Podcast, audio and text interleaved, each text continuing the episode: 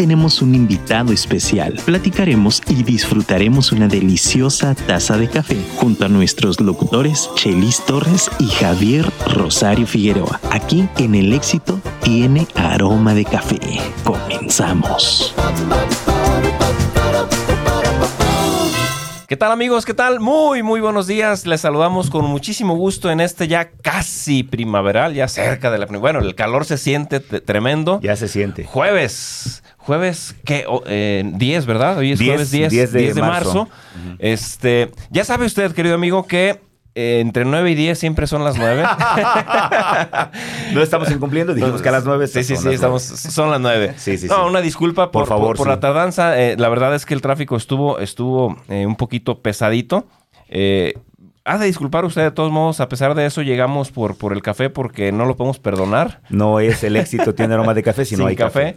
Y pues aquí estamos con el mismo gusto de cada jueves saludándole desde su programa El Éxito tiene aroma de café. Javier, hoy tenemos eh, un, día fenomenal. Sí, así es, así es. Fíjate Un invitado sensacional. Sí, yo estoy muy contento. Bueno, primero me uno a la disculpa que ofrece Chelis. La verdad es que intentamos estar muy puntuales, sobre todo para que aprovechemos más al invitado, no tanto, no tanto por otra cosa, pero de verdad ofrecemos una gran disculpa.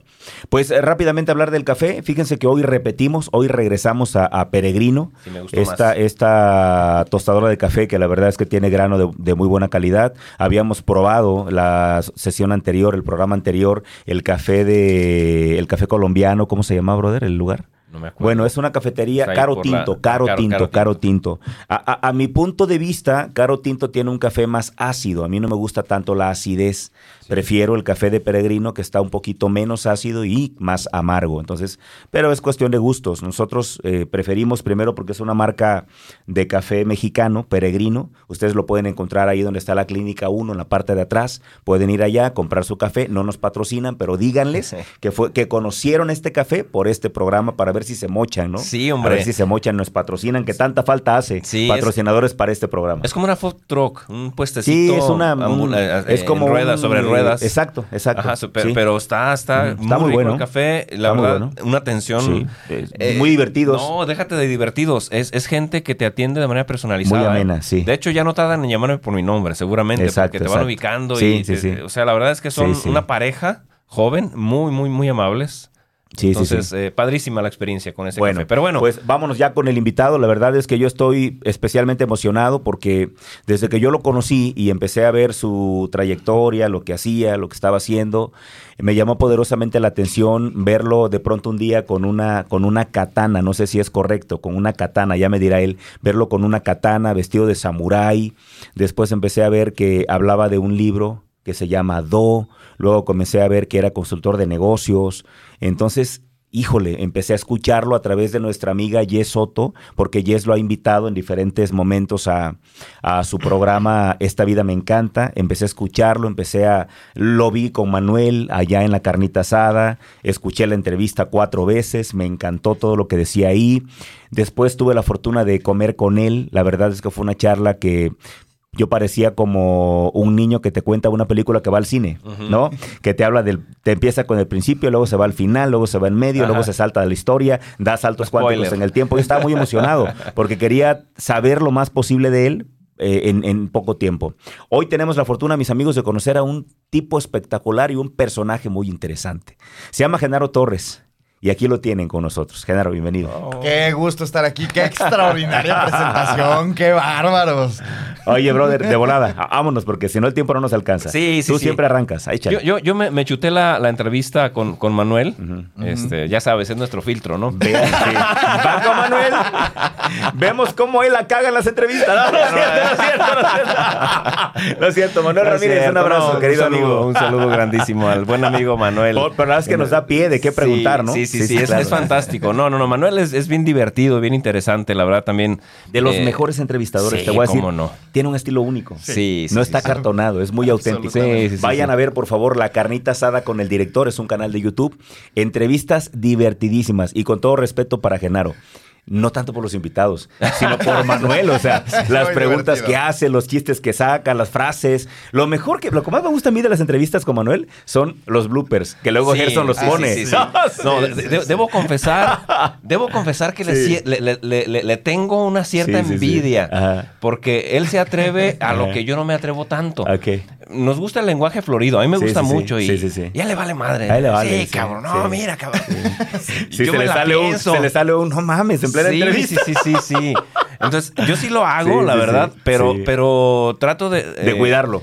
Pues más, más que de cuidarlo a veces, Evitarlo. no siento mucha confianza con, que el invitado se pueda sentir cómodo, pues. Entonces, y, a mí me encanta de él eso que le vale más. él, él y está es todo, él eso está bien, él, es él y se vale, ¿no? Bueno, entonces, bueno, va por ahí. Échale, hermano. A ver, ya eh, platicaste bastantes cosas bien interesantes. La gente debe, debe verte seguramente en, ese, en, esa, en esa entrevista. Hay que, hay que, de hecho, sí lo subiste, ¿no? Ahí está en la página. Lo subiste en la página, está, está, está, está chingón.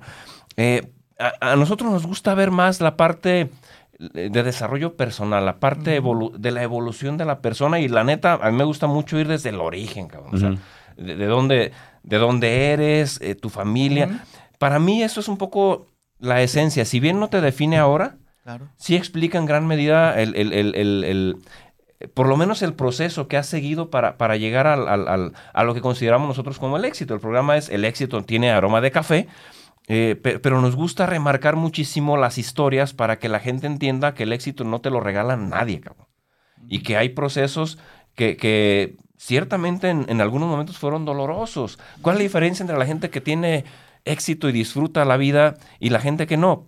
Pues que no se hace la víctima, cabrón, y, que, y que brinca a toda madre esos, esos procesos. Pero sí es importante entenderlos, ¿no? Entonces, a mí me gusta mucho ir desde el origen. A ver, eh, Genaro, tu familia origen, ¿de dónde son? ¿De la calzada para allá o de la calzada para acá? No te creas, no, no, no, no es cierto. ¿De dónde son? Este... Más lejos, no te cuento. Sí, ¿de dónde son? Eh, tu familia, ¿cuántos son de familia? hermanos, hermanas. Eh, en fin, un poquito tu historia. ¿Dónde naciste? ¿Cómo, cómo, ¿Dónde estudiaste? Cuéntanos, cuéntanos, eh, ayúdanos, a escarbar un poco en tu historia personal, porque hay un montón de cosas que ahorita Javier te va a preguntar que están bien chingonas también y que nos gustaría saber. Pero empecemos por ahí. Por supuesto. Oye, recapitulando de la de la comida, fue como, fue como una película de Quentin Tarantino porque yo le iba contando cada parte de la historia y él me, y él cambiaba, pero él cambiaba el canal. este cabrón así es. Entonces, es lo más chido de esos programas, cabrón. Bueno, bueno, ahora sí, yendo por la pregunta que me haces, yo soy originario de la Ciudad de México. Ajá. Este, crecí allá, tengo un hermano, le llevo seis años. Mis papás, mis papás siguen juntos. Eh, ¿Allá también? Allá también, siguen viviendo allá. Mi, hermano es ingeniero. Entonces es de la calzada para allá. No, no, muy, allá. Por eso les dije mucho Muy allá. Em, y, y, tuve la virtud, y yo sé que eso me forjó y me formó, de tener padres congruentes.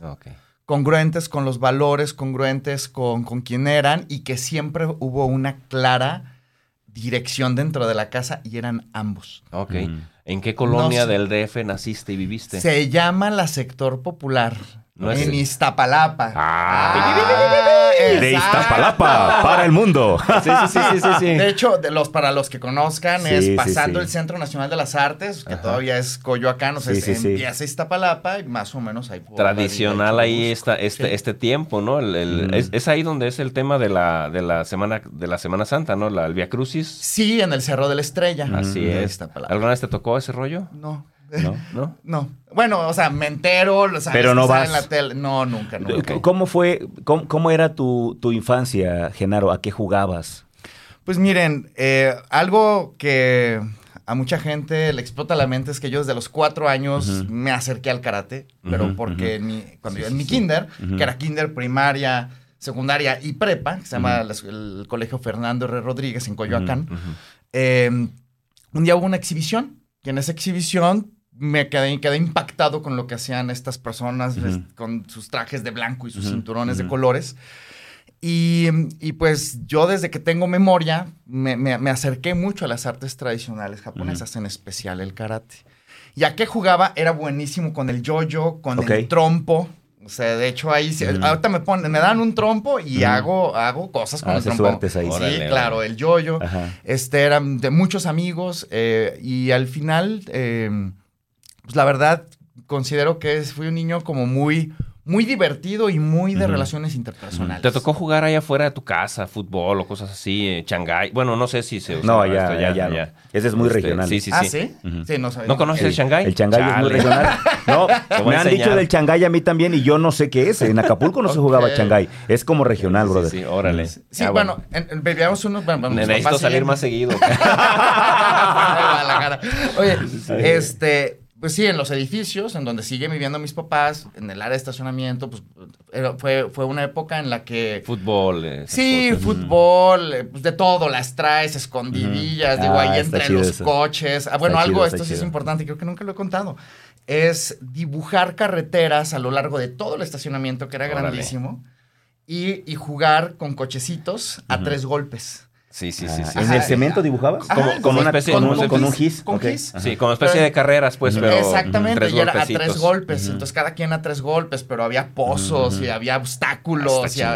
Y, y, era divertidísimo, pero eran, o sea, tardábamos horas en hacer la pista y horas en jugar. O sea, podemos pasarnos un día solamente haciendo eso. Y súbanse a comer. Te voy a pues marquen dónde quedó.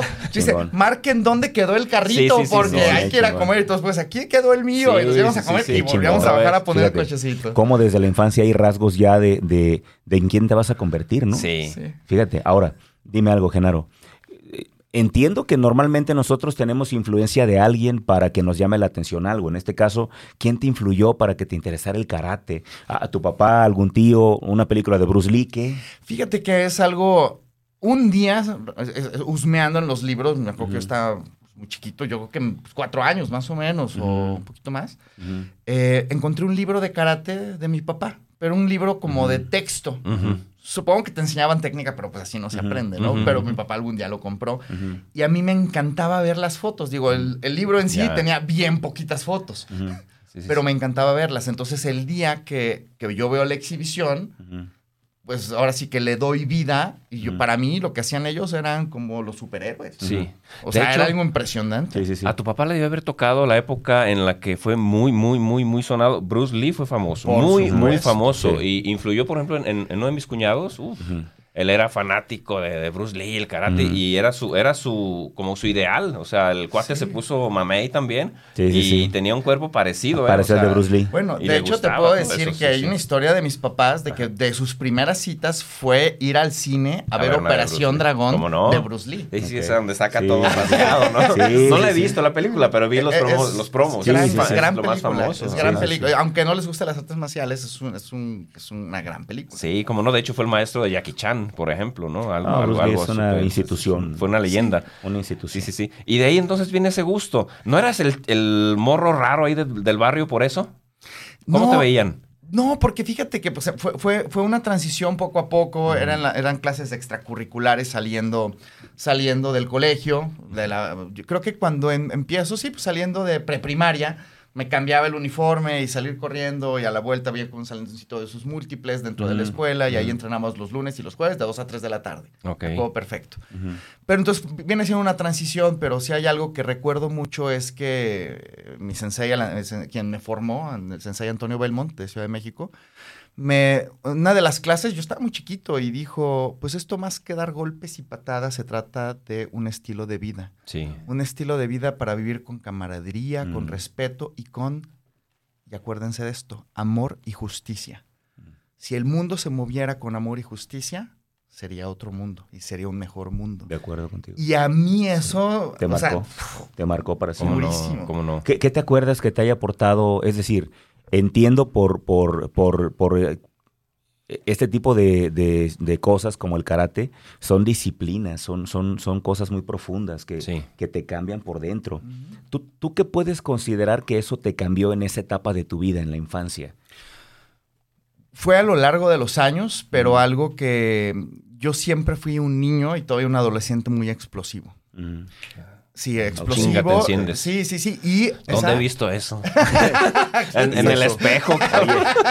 y eso me imagino que te dio como un control, ¿no? Sí, sí, por supuesto, pero fue algo de, trabajarse a través de los años. Es súper interesante porque a lo mejor mi papá era más tranquilo, pero mi mamá era más explosiva y yo pasaba más tiempo con mi mamá. Y es que es un arma de doble filo, porque imagínate una persona explosiva con habilidades.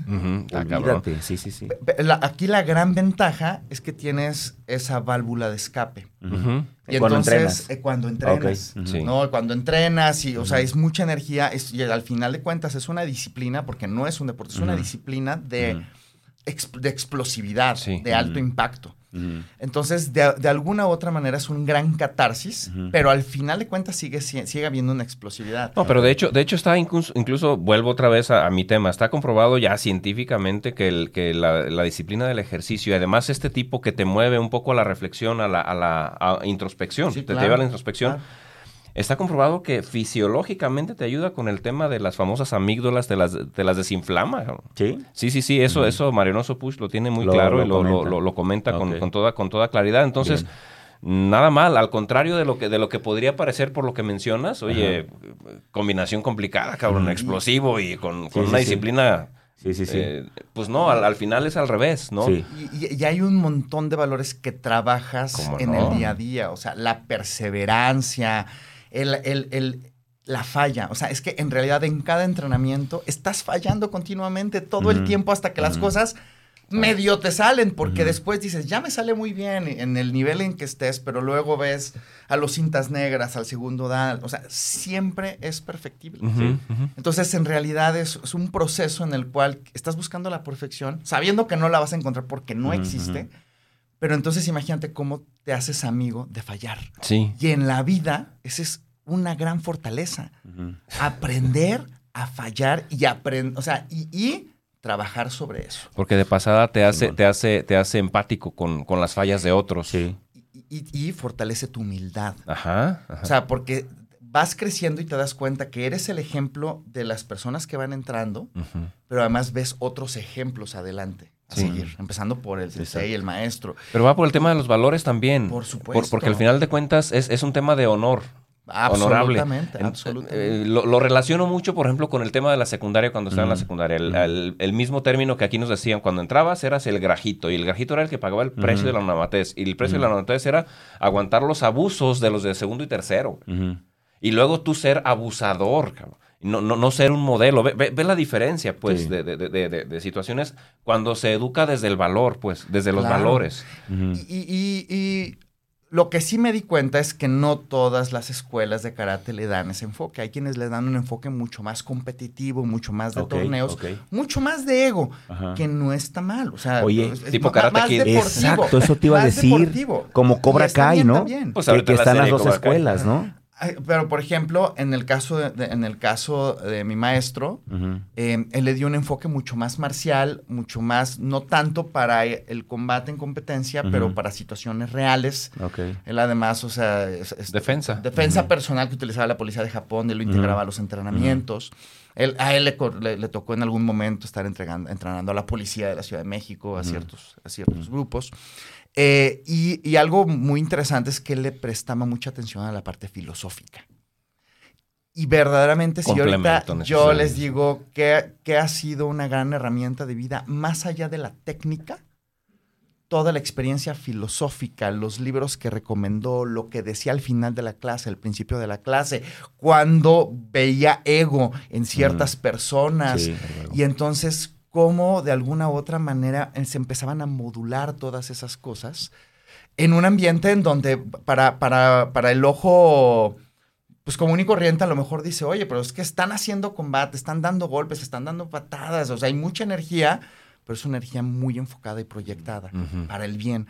Mucha gente no lo entiende, o sea, no lo percibe de esta manera porque karate do es, cara, vacío, te, mano y do, camino. De ahí el libro, ¿no? De ahí el libro, do, camino. Camino o arte. Entonces, mucha gente dice, ah, defensa personal o defenderme con las manos vacías. Y va, el, concepto es mucho más profundo. Es cómo agregas valor al mundo con tus manos vacías. Wow. no manches, está, Si toco esta computadora, ¿qué voy a hacer con esta computadora para agregar valor? Si voy a tocar este, este iPad, si voy a escribir, ¿cómo voy a agregar valor? Está, está chingón. perdón, antes de irnos a la pausa, ahorita que, ya tenemos casi que irnos. Oye, yo quisiera saber, por ejemplo, en ese tiempo tú, ¿qué soñabas? ¿Tú, tú, tú en qué soñabas? ¿Qué soñabas con ser tú cuando crecieras? ¿Te acuerdas? Sí, fíjate, pasé por muchas etapas, evidentemente. En algún momento en algún momento dado decía, yo quiero ser biólogo y, tenía mi microscopio y a todo le sacaba muestras y lo veía. Luego o sea, fui, avanzando y dije, pues me gustaría ser psicólogo porque me, gustaba el tema del factor humano. Em, en algún momento hasta se me ocurrió ser basquetbolista porque jugaba mucho básquetbol además de entrenar. Em, pero poco a poco, eh, ya, ya estando en la preparatoria, me empecé a dar cuenta, yo ya llevaba muchos años haciendo karate, pero me empecé a dar cuenta que lo que más me gustaba era el tema de optimización y eficiencia, que en realidad en el karate se trabaja, porque es eficiencia de movimiento.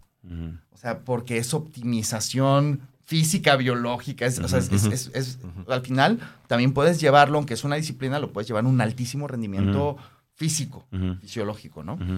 Entonces, eh, terminé por eso, y me gustaban los números, entonces, área 1, físico-matemáticas. Y a partir de ahí, ya estando en físico-matemáticas, dije, híjole, es que las otras materias se me complican un poquito más y está como que saco 10 más fácil. Y entonces me empecé a ver por dónde me voy y quise estudiar ingeniería mecánica en la UNAM. Eh, pero no que te daban tres opciones, porque yo estudié en la preparatoria 6 de, este, allá en, Antonio Caso, en Coyoacán, también en la Ciudad de México. Em, pero no quedé en esa, quedé en ingeniería industrial. Y dije, ay, voy a hacer la parte de tronco común y luego cambio a ingeniería mecánica.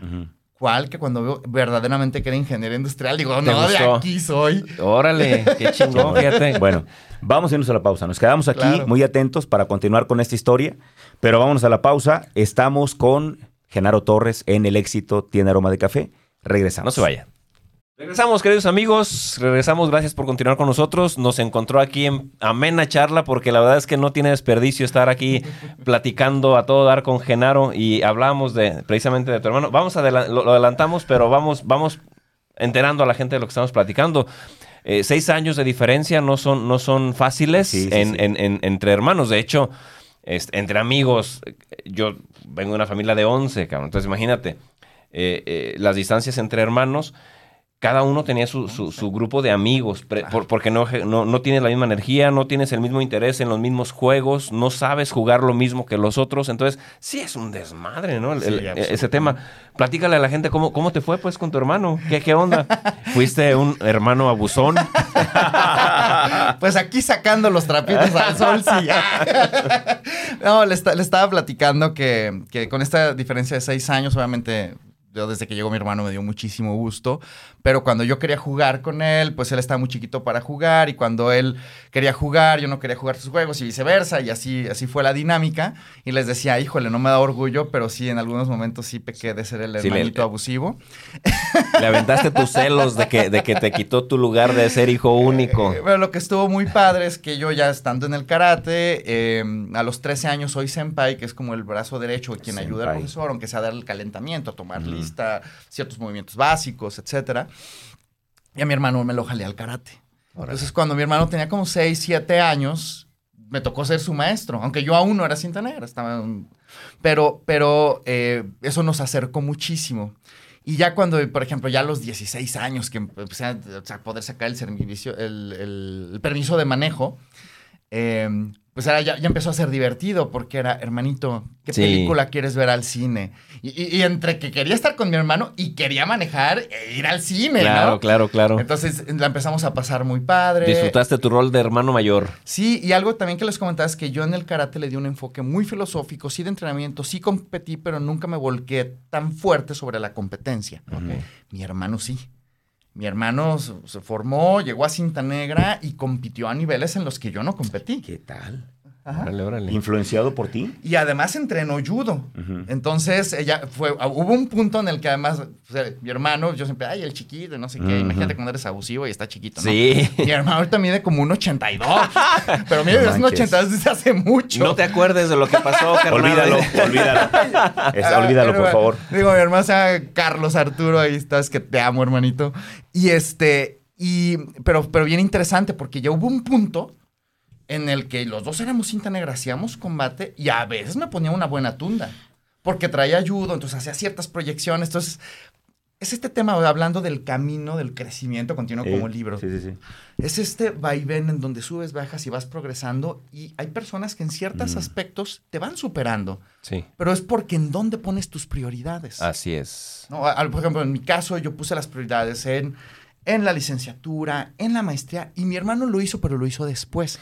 Porque incluso él decidió, sabes que yo me voy por la competencia este año, aunque me retrasé un poquito en la escuela. Y son prioridades, cada quien decide dónde las pone.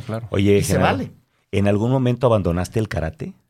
Sí, pero muy chiquito. A lo mejor estuve en karate de los cuatro años a los siete y por ahí un año y medio o dos no estuve eh, entrenando y luego regresé otra vez como a los diez, algo así.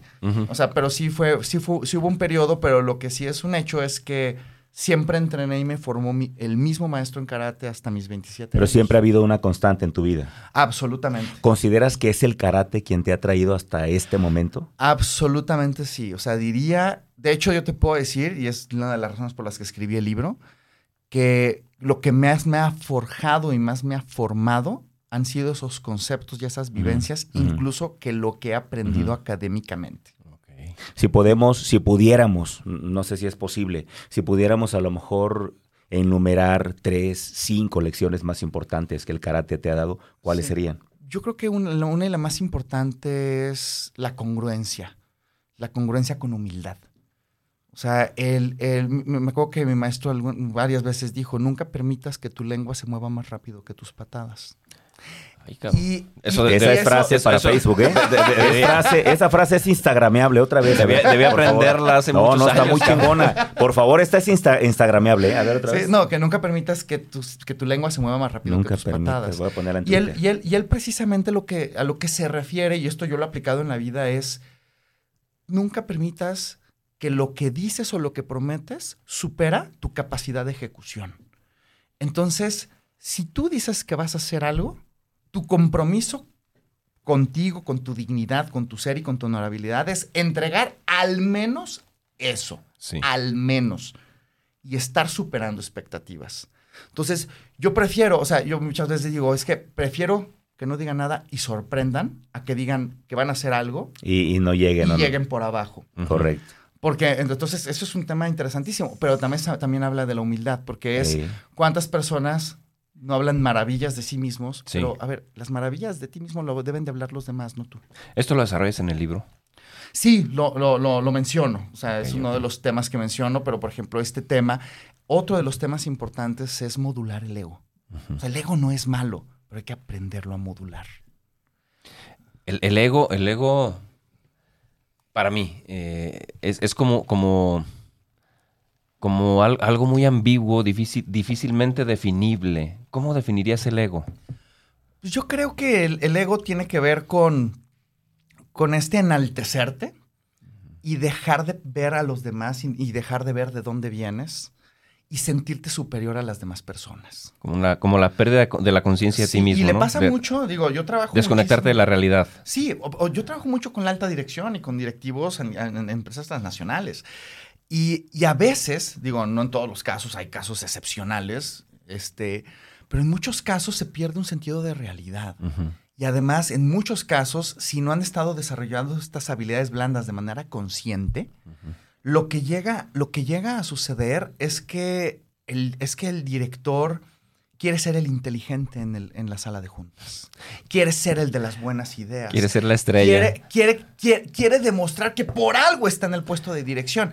Y es todo lo contrario. Estás en ese puesto de dirección porque facilitas que las cosas sucedan. Porque es tu, tu labor es empoderar a tu equipo de trabajo, asegurar que se comuniquen, gestionar las voluntades.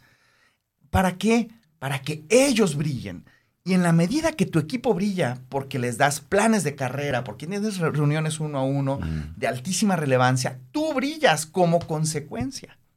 Conoces a tu gente y la potencias, por lo tanto. Esa es tu, mayor virtud como directivo, me imagino, ¿no? Y, muchas veces como directivo van a lograr mucho más, y está comprobado. Más que diciendo, analizando y haciendo preguntas que retan al equipo de trabajo. A ver, Genaro, para poder entender mejor esto. Tú ahorita eres eh, fundador de GTC Consulting, ¿no? Sí, GTC Consulting. Que, se encarga de... La empresa inicial Bueno, empezamos hace 17 años, ya vamos para los 18 años, este 4 de junio. Ya, cumple la mayoría, de edad. Este, nosotros, digo, en ese entonces un poquito así el fast GTC son tus iniciales, ¿no? Sí, empezaron con mis iniciales, ahora es gestión del talento y competencias, ¿no? Extraordinario, extraordinario, extraordinario, sí, sí, Este, pero, pero inicia como una empresa de, mejora eh, y control de procesos, de sistemas de gestión de calidad.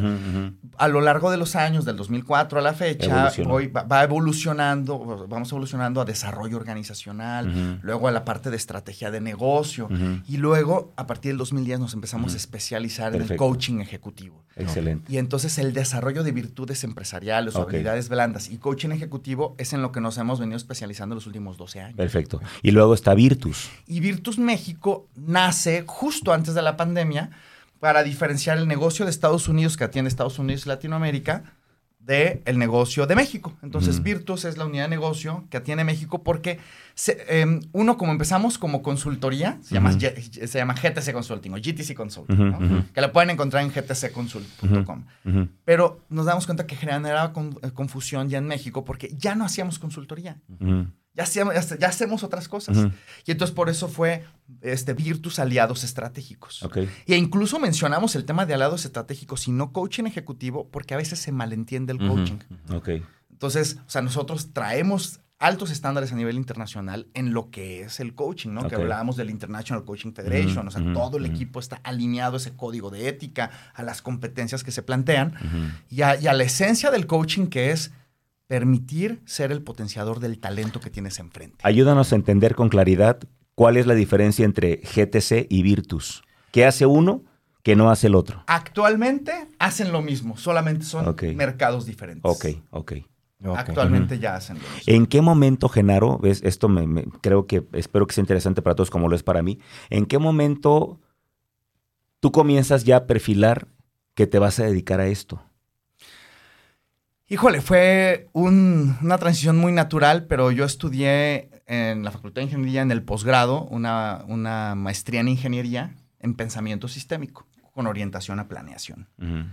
Y en esa, y, más o menos por ahí del tercer semestre, tuve una clase que se llamaba Intervención en Organizaciones con el profesor Mariano. Y me acuerdo que eran casos y era desarrollar el caso y qué harías, hipótesis y trabajo. y, empezamos a ver pues la parte multifactorial que no es en ingeniería industrial. O sea, en ingeniería industrial te enfocas mucho sí en la parte financiera, operaciones, etcétera, pero el factor humano no lo metes dentro de la ecuación. Pero entonces ya empiezas a trabajar sistemas suaves. Sí, de hecho es una metodología de estudio reciente. No es tan nueva, pero es reciente la metodología del, caso. Se maneja, de hecho, en las principales universidades de Estados Unidos. Sí, claro, en el IPADE. ajá, ajá, y ahora viene para acá. Sí, sí, sí, sí, sí. En Harvard. Es, casos específicos y, trabajas sobre ellos y desarrollas proyectos. Exactamente. Y cuando yo hacía esos casos, me apasionaba tanto y la discusión que se generaba con las distintas perspectivas. ¿Cómo no? Que dije, es que esto quiero hacer. A esto me quiero dedicar. Y la manera ágil que pude hacerlo, porque yo ya trabajaba en proyectos de consultoría dentro del posgrado. Con el doctor Javier Suárez Rocha y este y el doctor Sergio Fuentes Maya, que me invitaban a ciertos proyectos con Comisión Federal de Electricidad. O sea, de alguna u otra manera yo, pues como consultor junior, pues estaba estudiando la, maestría, eh, apoyando a ciertos profesores, pero a partir de ahí me conectan con, eh, con, con, quien estaba como CFO de Mercedes-Benz, de entre agencias en Ciudad de México. Y a partir de ahí empiezo mis primeros proyectos a generar todo su manual de operaciones, a hablar con la gente. Y algo bien interesante que sucedió en ese camino, además de hacer grandes amistades, es, fue que, fue que mm, empezó a haber una transición porque me volví una persona en la cual la gente acudía a, comentar lo que no estaba operando bien y yo era ese catarsis de escuchar todas esas piezas, llegar al terreno común, llegar a acuerdos y eso documentarlo y validarlo en la operación. Entonces, ingeniería industrial al final de cuentas. Sí, sí, sí, aplicada. Em, pero luego me empezaron a decir, oye, es que eres muy bueno llegando a acuerdos, eres muy bueno escuchando, eres... porque al final de cuentas piensa, yo iba saliendo de la carrera, estaba todavía haciendo, estudiando la, la, maestría. La maestría. Y lo que es súper interesante de eso es que alguien podría decir, de hecho, mi tutor de tesis, de mis dos tesis de licenciatura y de posgrado, me dijo, oye, Genaro, es que ¿cómo quieres ser consultor? si no tienes experiencia en las empresas. Usualmente los consultores adquieren experiencia en las empresas por un periodo de años, se desarrollan y luego dan consultoría. Yo les dije, ese es un camino. Otro camino es, hay muchas empresas pequeñas o familiares que no pueden pagar a un ingeniero fijo y yo puedo llegar a apoyar en proyectos. ¿Y cuál iba a ser mi sorpresa? Que no empecé así, sino que empecé con un buen empujón. Sí, sí, sí, sí, este, Con, este proyecto una empresa pesada. funcionó en su momento y le mando un abrazo a William Hendricks. Él de alguna u otra manera me empoderó y, me dio esa confianza este, para poder hacerlo. Y a partir de ahí, pues fue, fue como Empezó la evolución y ahora sí, respondiendo todavía un poquito más a, tu pregunta, pasó algo bien interesante más o menos por ahí del 2009-2010, que es que en proyectos, sea, un por ejemplo, llegamos a hacer consultoría general, entonces hacíamos un diagnóstico organizacional, con base en ese diagnóstico, entrevistar a la gente, ver documentos, ver procesos, etcétera, generamos un plan maestro de implementación por fases. Y en ese plan maestro de implementación siempre habían tres retos la gente tenía cosas más importantes que hacer. Siempre pasa. Era y era responsabilidad de alguien más, o sea, señalaban Siempre pasa. ¿Dónde has escuchado eso?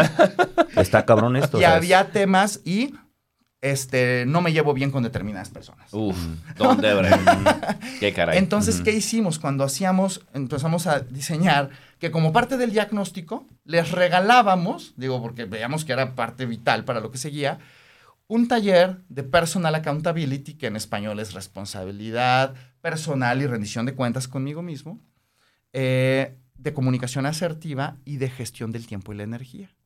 Para que cuando llegáramos al plan maestro de implementación los tuviéramos ecualizados en el mindset o en el estado mental de la ejecución, sin pretextos, enfoque en soluciones.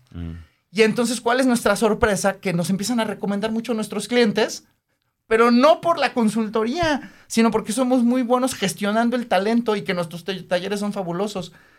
A toda madre. Fíjate. Entonces. La vocación a veces te encuentra, ¿no? Sí, es correcto, es correcto. A veces te encuentra.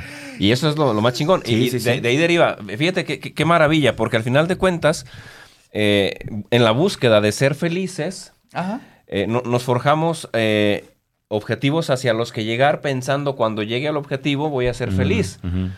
Y cuando te das cuenta de que, de que al, final de, al final del día, siendo feliz haciendo lo que haces, en realidad el objetivo te encuentra. Es decir, no siempre es el que tú buscabas, ¿no? O sea, puede desviarse el camino, pero no el objetivo, que al final de cuentas el objetivo, no, yo quiero ser feliz, cabrón, yo me quiero realizar. Absolutamente. Está toda madre. Fíjate. Y además son herramientas de vida, o sea, esos talleres eran herramientas de vida, pero entonces les daba perspectiva a los que iban, a los stakeholders o a los agentes de cambio del proceso. Y, y, algo bien interesante fue precisamente que se empezaba a ver un cambio organizacional porque estábamos pegándole a la cultura, pero positivamente, estábamos impulsándola. Y eso que no era la intención, la intención era, queremos que sea mucho más ágil el proceso de implementación. Y ahí fue donde empezamos, me acuerdo perfectamente una clase de marketing en la licenciatura que dice, ustedes no le hablan al mercado, ustedes escuchan al mercado. Y yo me di cuenta que el mercado no estaba pidiendo a gritos, no hagas consultoría general, desarrolla habilidades blandas, es lo que te está recomendando el mercado. Y al final es, es la necesidad real. Sí. Porque luego de pronto tú dices, ah, eh, percibo esta necesidad y me gusta, aquí voy a, voy a embonar en realidad, cuando estás. Eh, y esta es una maravilla, Javier eh, Genaro, eh, porque, porque dado lo que he venido trabajando en mí mismo hace unos días, hace unos meses a la fecha, me doy cuenta de que al final de cuentas, justo lo que mencionas es totalmente congruente con, con, el tema de introspección. A ver, congruencia, este, equilibrio de vida, búsqueda del bien personal sin joder el bien común, eh, tratarte adecuadamente, ser disciplinado contigo mismo sin, sin que llegues al ego, pues eh, ser un analítico consciente de la realidad sin juzgarla, pero sobre todo mantener una mente abierta como de niño. Siempre. Sí, absolutamente. Siempre. De hecho, al final de cuentas, la clave es la mente abierta. Sí, sí, sí. A ver, mi objetivo es este. ¿Ya lo tengo claro? Sí. Estoy eh, absolutamente convencido de que el camino que quiero seguir es el único para llegar a mi objetivo. No. Estoy abierto a lo que venga. Sí tengo claro el objetivo. Eso, no, eso no se mueve. Estoy enfocado en lo que quiero. pero estoy abierto a lo que venga porque también entiendo que soy una diversidad y además la realidad me rebasa, no soy, no soy mi realidad. Lamentablemente se nos fue el tiempo, pero, pero yo quisiera pedirte, Genaro, me encantaría que, volvieras en la primera oportunidad, porque falta que hablemos del libro, falta que hablemos de Falta que hablemos de Yes Soto. Sí. Falta que hablemos de muchísimas cosas. Falta que hablemos de los sueños que tienes enfrente, de los proyectos que tienes, de, cómo llegaste a Estados Unidos. Falta muchísimas cosas que Está hablar. Bien chavo este hombre, y también, además. Y también me encantaría. sí, es que tiene una claridad mental sí, y tiene una profundidad cada vez que habla. Todo lo que habla es instagramable. Sí. Que está muy cabrón. O sea, yo lo respeto profundamente. Yo lo respeto profundamente. Aprendo. En aquella comida yo salí choqueado y ahorita me he quedado choqueado. sales como porque trae muchas sí, sí, sí, sí, no, no, es todo que lo que aprendimos hoy, ¿no? Y necesito que nos hables de consultoría, que nos hables de, de coaching. Es que es que lo que dices es increíble y estamos ciegos. O sea, porque la realidad es que ¿por qué te esfuerzas? Digo, si es importante, si es importante eh, pero, pero ahí coincide mucho con Ángel Calderón y con Marco Rodríguez, cuando habla de que, a ver, es que lo primero es impactar la cultura a través de las personas, ¿no? De lo más importante es la persona, pon a la persona en el corazón de los negocios. Centro. Básicamente, mi hermano, nos despedimos con esto. Dos cosas. Primero, ¿cuál es el mejor consejo que a ti te han dado? Y luego, para cerrar, ¿Cuál es el mejor consejo que hoy por hoy, a este momento de tu vida, tú le darías a quienes nos escuchan? Y con esto nos vamos. Va, pero antes, ¿con qué te quedas, mi hermano? Yo me quedo con ganas de escuchar de nuevo eh, la grabación de este, este programa. También, porque sí, eh, justo lo que acabas de mencionar. De verdad, y más para lo que hacemos también nosotros, eh, de verdad es que hay bastantes perlas que, que, que, no solo voy a escuchar para, para aprenderlas, sino que las voy a tratar de desarrollar. Profundizar, claro, profundizar, porque de verdad es, oro molido. y, es nuestro privilegio, además. Por supuesto, estamos en primera fila. Estamos en primera fila. I'm sorry, ¿no? sí, pero, pero, esa, parte, esa parte me llevo. Yo, la verdad, eh, sigo agradecidísimo con este programa, contigo, por haberme, haber, haberme convencido de que lo hiciéramos.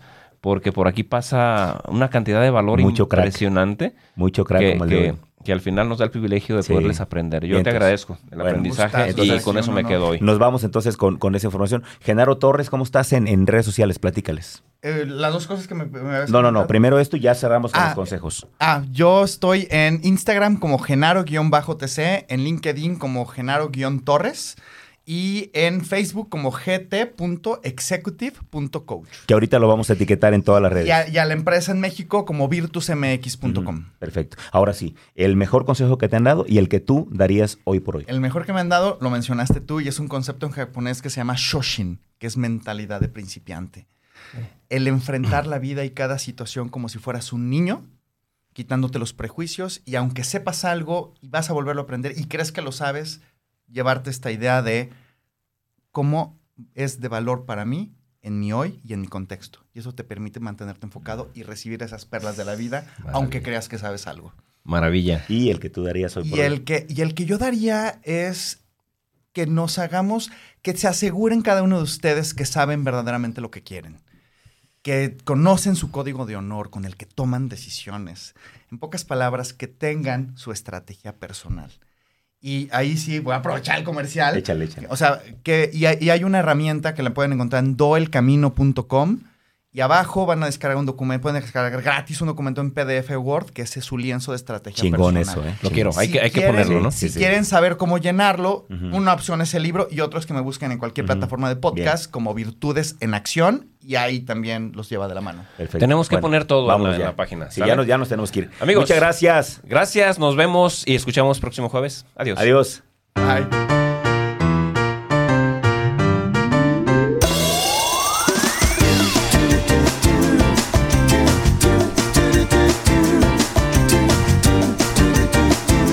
Gracias por acompañarnos hasta el último sorbo. Te esperamos en nuestra próxima emisión el jueves en punto de las 9 de la mañana.